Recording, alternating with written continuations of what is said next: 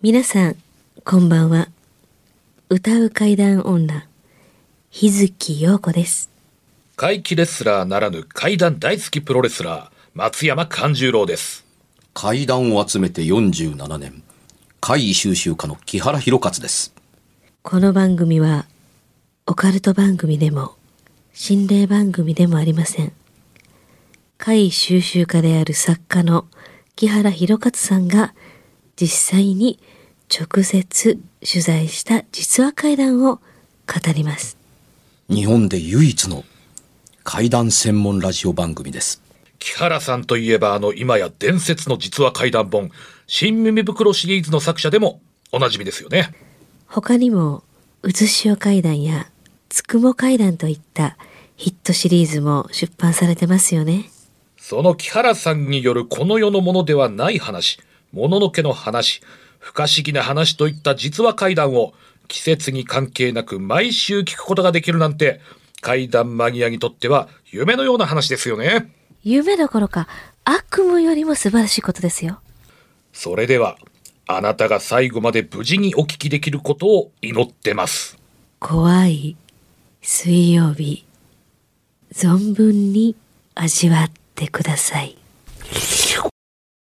ということで始まりました。始まりましたあの、リスナーの皆さんからのお便りも一通り紹介させていただいてきましたから、はいちょっとあの、こちらからのね、お題をまたぞ行ってみようかなと思うんですけれ久ども。しぶりやね、あの、ちょっとあの、佐々木ディレクターもですね、いくつか考えてくださいまして、で、その中にですね、ちょっと拙者もね、ちょっと思ってたやつを、ちょっと、あの、ちょっと符合するようなやつがあったんですが、うん。それがですね、お月様。で、お月様。お月様。で、これがね、あの、先々週かな、あの、子供が天井を、あの、見つめながら誰かと喋ってましたっていうような、あねの、投稿があったじゃないですか。うんああのですね、あの、拙者もあの、子供の時に、あの、親戚の子をちょっと一晩、あの、預かったことがあって、へえで、うん、うーんと、そうですね。じゃ、拙者が小学校6年生だとしたら、えーその子はまあ小学校1年生ぐらいとかそんなレベルうんうんうん。の年の離れ方なんですが、えーとですね、布団を2つ並べて寝ておりましてね、そのことね。うん。男の子女の子？女の子。うん。でね、あのーすまあ、寝ながら漫画読んでてそろそろ寝ようかなって思ってて、その子をふっと見たらですね、うん。こう、横になった状態で、天井に向かってバイバイしてるわけなんですね。バイバイ、はいバイバイ。はあ。うんバイバイ寝ながら？寝ながら、寝ぼけてる感じ？感じ？うんと、まあ、トロンとは、寝るとこだったんでトロンとはしてましたけど、うん天井に向かってバイバイしてるんですね。はいはいで、え？っと思って、うん。何してんの？って聞いたら、うんあの、誰にバイバイしてんのと。そういう聞き方をしたんですけど、したら、お月様にバイバイをしてると。部屋の中ではい。うん部屋の中で。うん。で、あの、まあ、お空の、その、お月様ではうん。ないにしろね、うん。まあ、部屋の中ですから、何かこう、お月様と表現するような何かにバイバイしてたのは確かなのかなってちょっと思ったんですね。その後、拙者はもうあの、まあ相手子供ですから、んこう、それ以上追求することもなく、まあ普通に電気を消して寝たんですが、でまあ、その中でですね、ちょっとこう、お月様というお題が、ちょっといろいろ考えてた中にですね、こうあったわけですから、ふと思い出したような。長い振りやなんねだろう。まあ、ええあまあでも、お、ほんまやね。お月様って言ってるけど、その私たちのあの知ってるあの空にある月と違うかも。だから、その子供のボキャブラリーの中でうん、そう、こう表現せざるを得なかったみたいなところなのかなっていう。発光す薄白く光光る丸いものが部屋の中にプカプカ浮かんでるとあから月に見えたんですねと語るのは簡単ですけれどもおそらくそうじゃあるまいと思うんです。なぜならばその仮に月と同じような形状のものがあの見えたところで部屋の中でしょ？そうです。月だと思う前に、月であるものが、にに近いものが、ここにあること自体がおかしいと思うことって、あの、幼稚園児だって思いますよ。なんといってもその周り、部屋の中ですから、ええ月とどんだけ似て似てたって、月には見えないですよ。部屋の中やから。あの、だから、あの、月に、お月様と、あの、決めつけたからには、もっと別なものがあったのかもしれないですね。そうですね。それ、お月様としか言わなかったですか？お月様とだけでした。はい。うん。あのーふんわりとお月様を、私たちは科学的知識で丸いもんやから、あの、満月を指してお月様と言ってますが、はいその子の見たものが満月の月であるという可能性は、あのーわからないんですよ。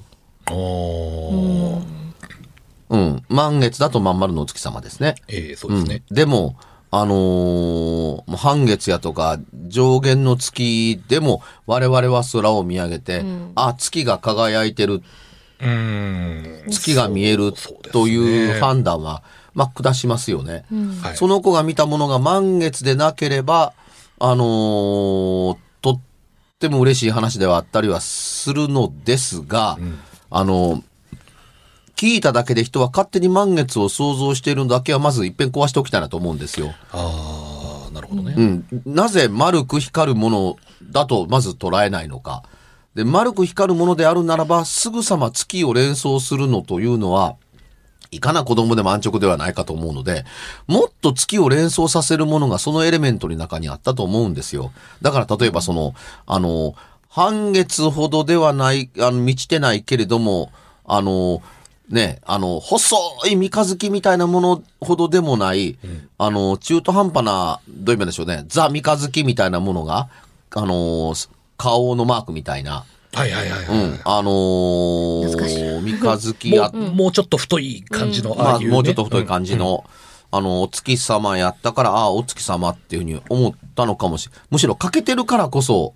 あの、お月様と思ったんではないかなっていうところですけど、いずれにせよ部屋、部屋の中にそんなもんがポカポカ浮いているっていうわけはないので、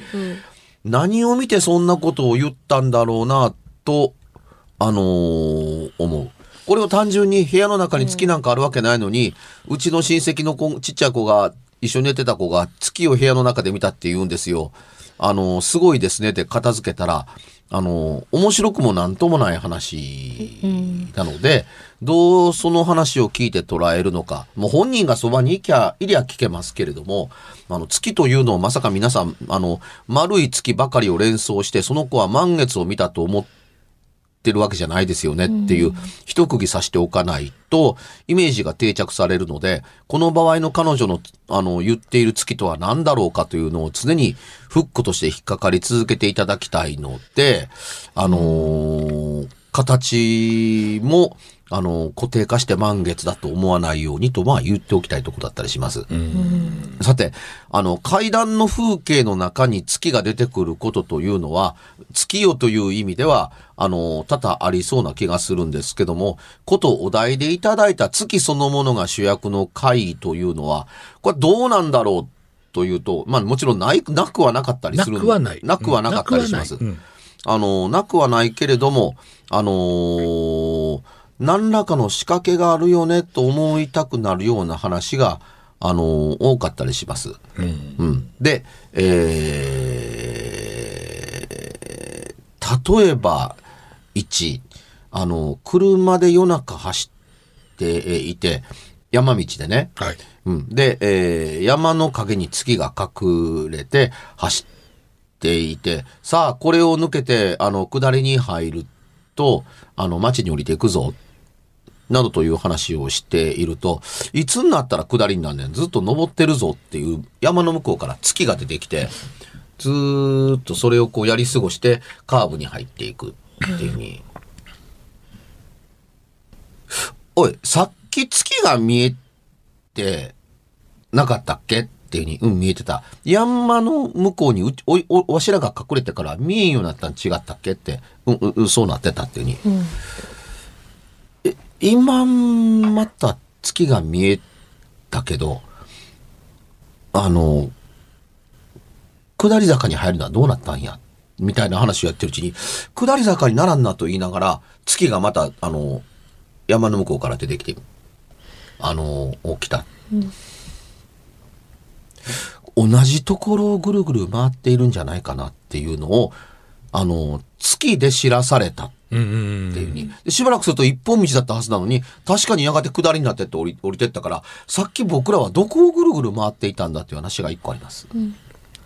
月がその、こう、目印として。そう。他の風景だって見えたはずなのに、ん月が夜空に輝、生地か輝いているううものだから、うん。あのー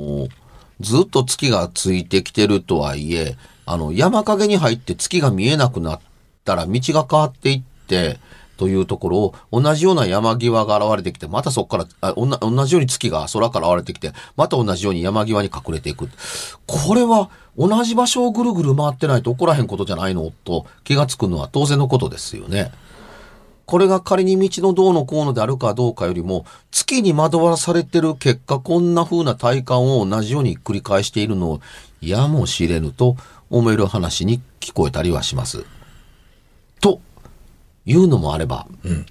学子供の頃、学校の帰り道に夕方、あのーわーわーわーわー騒ぎながら、あの、み見てると、綺麗なお月様やな言うて、あ、ほんま、綺麗なお月様やな今日はなみたいな風に歩いてってると、どこかでポーッと、なあ、今日お月様二つあんで、えって見たら、ささっきまで見てたお月様と別に、昨日、あの、上の方にもう一個お月様が、あのー二つ。二つあるっていうに、あ、二つ目のお月様や、このお月様褒めなあかんでって、わあ、綺麗なお月様やな。うわほんま、どっちが本物なんやろ。わからへんとかってみんなで、あの、ざーっと生やし立てながら、あのー山道ぐるっと、その木の枝を通り過ぎていくっていうに、ずーっと片っぽの月は空に浮いたままなんですけど、そのもう一個の月は、やり過ごせるんですよ。ずーっと歩いていって、後ろに回っていくわけです。ほう。で、完全に見えなくなってから、あの、ダーッとみんなで走って戻っていくと、その月の、あの、木の枝の上にあった月ってないんです。うん。二つ目の月が。あれはな、たぬきさんがね、見せた月やから、褒めなあかんねんで。褒めたらいい。褒めたらええって、褒めたら、で、褒めてる最中で、どんどん輝いていくっていう。ポワーっと。うん。だからもう最初っから、あの、木の枝の上に、木の上、枝枝にかかってるというか、木の枝の向こうに見えるように見えながら、実は木の枝にかかってる月。これはたぬきさんの月やなと分かってるからみんながね、みんなが褒めて歩いて通るとって、子供の頃よう褒めました月よっていうふうに、見てくれた僕の月みたいな感じで出てるから、褒めてあげるとどんどんどんどん輝いて、通り過ぎたらポッと消えてなくなって、あの、いなくなるっていう、これ本に書きましたけどね。で、そうかと思うとこれ、あのー和歌山県の話はですけれどもね、うん、あの、市の関係者の方から聞いたやったかな。あのー田舎の子って、まあもちろん古い話でもあるんですけれども、まあ五右衛門風呂に入ってましたっていう。うんうんで、えーその日、あのー空に綺麗な月が、あのー見えたんですよ。お風呂入りながら。うん。で、ああ、綺麗な月やなと、風呂入りながら、なんとなくぼんやり思ってるうちに、え、待てよっていうに。あのー、2、3日前まで月がどんどん欠けてって、欠けてる月か、新月やなかったっけ今日月見えるんか？みたいな風に気がつき、気がついた。おかしいな、あの月と思ったら、その月がだんだんだんだん下がってくる。でずーっと下がってきて、遠くにある月なら、向こうの山の後ろに隠れていきそうなもんでしょ、遠くにあるから。そうですね。それが山の手前に降りてきて、だから月の後ろに、あの、森とかあるわけですよ。ええええと思ってると、その月が田んぼの上にポーン、ポーン、ポポーンと跳ねて、ご入ってる五右衛門風呂の窓の中に飛び込んできて、チャポンと自分の入ってるお風呂の中に入ったって、うわーってどこ探しても月なんかない。うん。うん。これ、空に浮いてたサイズが見たまんま降りてきて、そんなに大きくなくて跳ねてくるわけが、どんどん小さくなって、チャポンと入って見上げたら、月がない。今日月ないで今日月輝いてないでっていう風に家に飛び込んでたら、今日新月やから月出てへんやんかって。いや、月は出とったんやってに。え、何言うてんの？月がなくなったって言うたやんか。いや、そう、あ、あった月がなくなってチャポンって言って、え、言ってること分からへんみたいなことが、あの、家族に分かってもらわへんということがありましたけども、ポーンポーンと畑をね、2、3度跳ねて、チャポンと湯船に飛び込んだんですって。うん。僕入っててそれ見たんですって。でも、チャポンと入ったその時、石かなんかあったんですかって言ったら、いや、何も。びっくりしただけっていう。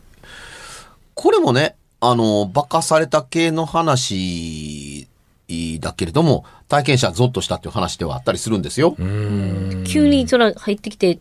湯船入ったらそれ、いびっくりはしますよね。月なんやなんやなんやってなるよね。うん、急に月が動き出してきて、田んぼ跳ねてきて、跳ねんのか、ちっちゃと思ったらもっとちっちゃかった。そのまんますごいファンタジーやけど。なんかね、おもろいたずらするもんすね。うん。タヌキかな？狐かな？まあ、ね、あのー山の牧場の最後の本に書いた中での最後では、夜中にみんなで牧場に行って、まあ、あのーあこんなとこなんかあんなとこなんか、ってみんなと一緒やから怖ないけど、昼間でも、これは少人数では怖いなあ言うて見てるときに、空は天の川が見えて満天の星空やったって。すっげえ俺の田舎でも中山がこんな星が見えるのかっていうぐらい、プラネタリウムかっていうぐらいすんごいたくさんの星が見えて天の川が見えてたって。天の川見るなんていうのももう何年も見てないなすごいもんやな言いながら、あの、車に乗ってガーッと降りてるうちに、あのー運転してる人が、先生、ほら、綺麗な月ですよって言ったら、空に満月が輝いてたっていうに、ああ、ほんまやな、綺麗な月やな。え？月月夜の晩には月の明かりが強くて、そんなに星が見えない上に、うん。うん、つまりその山の上には月がなかったから星がぎょうさん見えたんですよ。で、それ以前に、あのー月なんかなかった。月がなかったから星空が見えたわけやからって、降りたら星空が見えんで月が見えるわけですよ。わしらさっきまでどの星空を見てたんやっていうふうに帰りながら気味が悪かったっていうことがあったと。これが確か、あのー新耳の山の牧場の最終話やなかったかな。別な星空を見せられてた。というような月などなかった。うん。あるべき月がなかったり、ないはずの月がもう一個あったり、うん。一個の月が、あのー、ほんまものの月ではなかったりだとかっていうのがあるので、いずれも月だと見ている人間が思ってるけ見てるだけで、発光する何かであったり、月を隠して何かをしている何かの、まあどちらかにはか分かれてるということなんでしょうね。なるほどね。うん。で、バカバカしいと片付けるのはまあ簡単なんですけれども、あの、月で方向だとか感覚だとかいろんなものを、あれと思って首をひねるほど惑わされることというのは多々あるみたいです。うん。あの、真正面ずーっと月を目指して、なんとなく歩いてるような感じで、ふーっと休んで、ふっと見たら、自分の背中側にも月が抱えてるから、え、どっちなんやねんみたいな話、あ体験をしたことが、あの、あるという人も、あの、いましたね。だああ、これはどちらかが化かした月ね、化かされてる月なんやなと思ったりするようなことで、化かされる月は天高く上がらないんですって。低いんですよ。うん。うん、本物の月は空高く上がってるわけで。うんほんで、化かす月は、あのー山際やとか、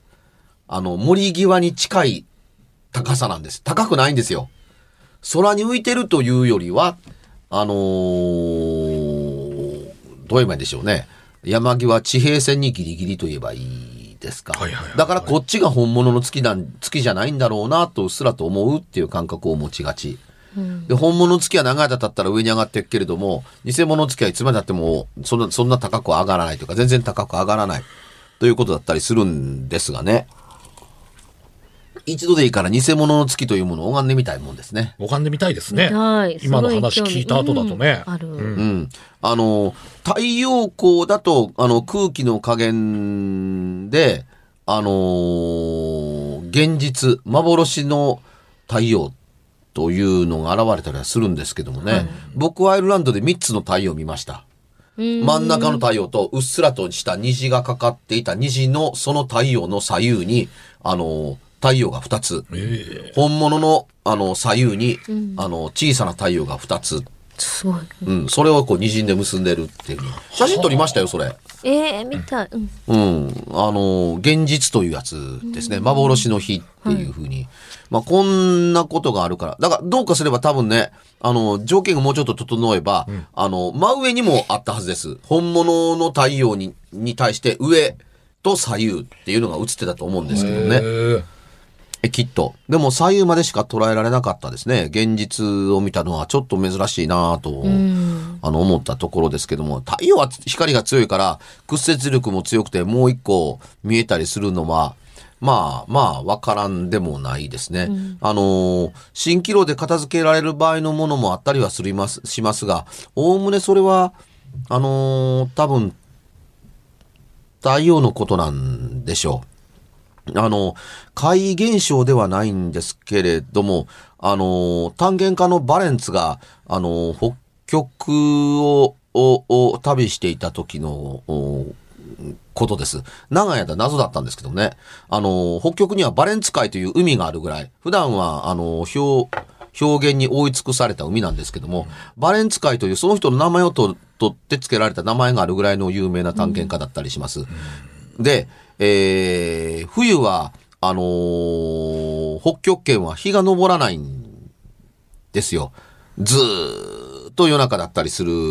わけですね。で、バレンツの日記の中に、あのーおかしいのは分かっていながら、この時太陽を見たっていうに、地平線の彼方に太陽を見たって。で、どう考えても太陽が昇るわけがないんだけれども、あの、バレンツは何を見たのかという謎の日記の遺説が長い間残ってたんです。うん。で、この謎を解き明かそうというので、あの、カメラが入って、あの、バレンツが見たカレンダーと同じ日か何か、太陽が地平の彼方に沈んだまんま上に上がらないという、その時に気象条件が重なって、あの、おかしなことが起こるという。あの、空中に、あの、幻の太陽を動き、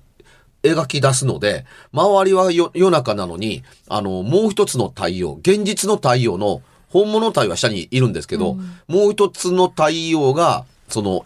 いや、さっき言った、上にある五つ目の太陽が、あの、地平線の彼方に顔を出して、やがてその、えー横滑りをしながら動いていって沈んでいくというのを、あの、カメラが捉えたというふうに。つまり、蜃気楼現象なん。あ、蜃気楼、あ、そうか、そうです。蜃気楼でできた太陽なんですよ。しかし、蜃気楼でこれほどのものができると思わなかったバレンツにとっては、なぜこの時期に太陽が上がるはずがないのに太陽私を見たのかがわからないというようなものを、をしかし私は確かに見たというようなものを日記に残していて、それはありえない、あの、おおおおおなんかの幻想で、あのおかしなものを見て、別なものを見たのではないかというふうに、まあ、いろいろ諸説紛々があったんですけれども、蜃気楼で同じ現象が見れることができるというふうに説かれたのは、現代になってからでした。でも、その、あの、探検家の記録と言えるべき、あの、西の中に、上がるはずの太陽のないものが見つかったというのは、あのー大いにみんなを、あの、謎に巻き込むだけの破壊力は、あったんですね。どっかのおっちゃんの書いた日記やったらそう簡単に、あのね、こんなん大したことないでというとこですけども、探検家の記録の中に残った出るはずのない太陽は大きな印象をもってして、この謎を解かねばっていううちの一つではあったんですよ。いや、なんか学のある話してしまった、ね私。でもなんかちょっと勉強になったっていうか、あ、科学の話ですけどうんね。はい科学的な。うん。怖いだけでもなかったという、ね。そうそう。でもまあ、こういう番組にたまにはこういう話もね。い何にもないところでようねこんな話するわ、私。や、それがまたすごいよ。はい。告知いきましょうか？まあ、あの、松山勘十郎で検索していただいたらですね、出演予定やですね、いろいろと出てきますので、このラジオの声だけでもいいんですけれども、ぜひその姿を生で見ていただきたく思っております。そうやね。はい。えー私、日月陽子は、つに点々のひらがなで日月陽子。えーホームページ、ツイッター、インスタグラム、えー、フェイスブックのファンページなんかもございます。えーできたら皆さんチェックしてみてください。そして、番組へのお便りもお待ちしております。はい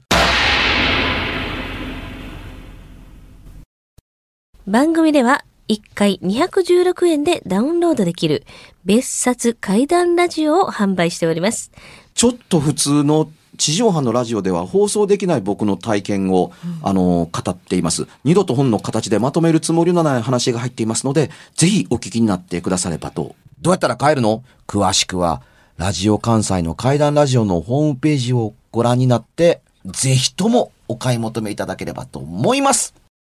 今夜はいかがでしたでしょうか？何もなければいいんですが。え？ちょっと、あなたの城、誰ですか？番組ではお便りや感想のほか、あなたが体験した怖い話や、あなたが聞いた身近な人の不思議な体験、また怖い写真や曰く因縁のあるものなどもお待ちしています。メールの宛先は、階段アットマーク jocr.jp、k-a-i-d-a-n アットマーク jocr.jp。ファックスは078-361-0005、078-361-0005。おはがきは郵便番号650-8580、ラジオ関西、階段ラジオ、怖い水曜日まで。ぜひ、